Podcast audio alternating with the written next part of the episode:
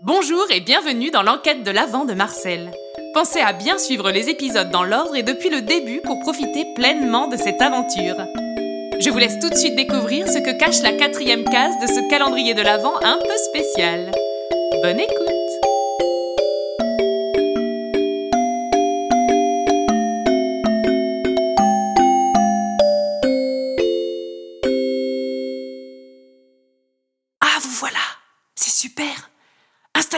Bruit, nous ne devons surtout pas nous faire remarquer. Je compte sur votre discrétion.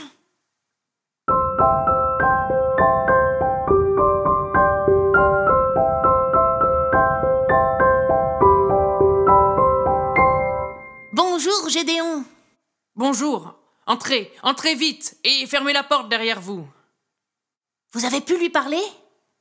J'imagine que vous plaisantez. Il a expressément demandé à n'être dérangé sous aucun prétexte. Vous vous doutez bien que s'il l'avait retrouvé depuis hier, nous serions tous au courant, enfin. Et les petits. les. le duo de. les. Enfin, dites-le Les humains Les humains Ça n'est quand même pas sorcier Oui, les petits. humains. sont- sont-ils sur la bonne voie? Ça avance bien, je suis confiant. À mon avis, ils sont sur le point de trouver. Vous en êtes certain Des rumeurs circulent. Il paraîtrait que ce serait une mauvaise piste et qu'en fait ils ne sont pas du tout futés. Qu'ils seraient loin, très loin de comprendre le moindre début de petits bouts d'indices.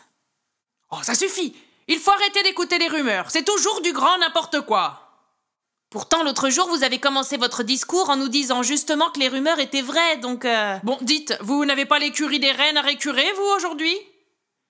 Gédéon, le secrétaire du pôle Nord, ne voulait rien laisser transparaître, car, comme vous avez pu le remarquer, même dans le royaume du Père Noël, les rumeurs vont bon train. Malheureusement, son collègue Lutin avait raison. Le rapport que leur avait fait hier soir le GIGN n'avait rien d'encourageant. Qu'est-ce que le GIGN Il s'agit du groupe d'intervention des génies du Nord. Une troupe d'élite, des lutins triés sur le volet parmi les meilleurs des meilleurs. Leur mode opératoire demande une précision et une expertise très poussée. Il leur faut être discret, calme, subtil et doux pour mener à bien leur mission qui bien souvent implique qu'ils entrent en contact avec des humains. Ils prennent des risques considérables car jamais, au grand jamais, les secrets du pôle Nord ne doivent fuiter dans le monde des humains. C'était eux donc qui tentaient d'entrer en contact avec Léon et Auguste, et pour l'instant la mission était loin d'être accomplie. Gédéon était stupéfait. Il était pourtant certain que ce serait la meilleure des idées. Il ne parvenait pas à comprendre d'où pouvait venir la faille. Ils étaient, sur le papier en tout cas, le duo idéal pour cette mission. Eux si vifs d'esprit, eux qui adorent les enquêtes, et puis, il y avait cette descendance quand même. Quelle chance que l'indicomètre ait pointé cette maison. Leur maison.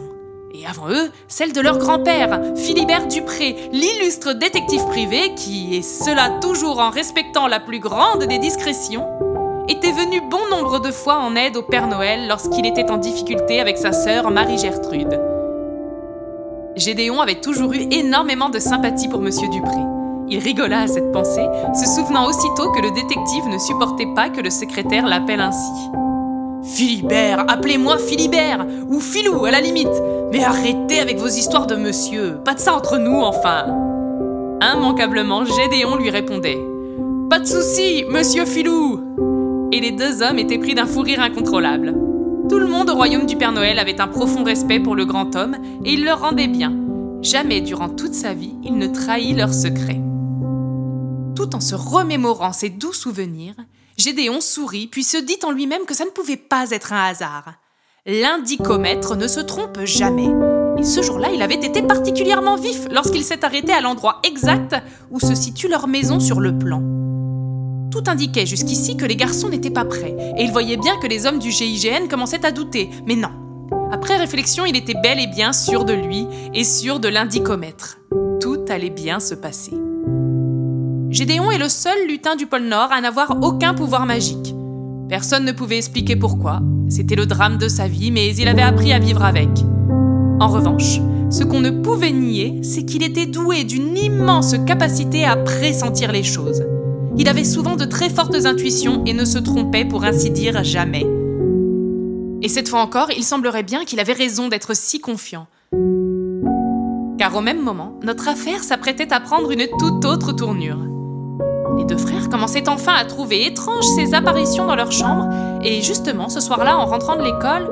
Oh, mais je n'avais pas vu l'heure tourner. Je dois malheureusement vous laisser, les amis.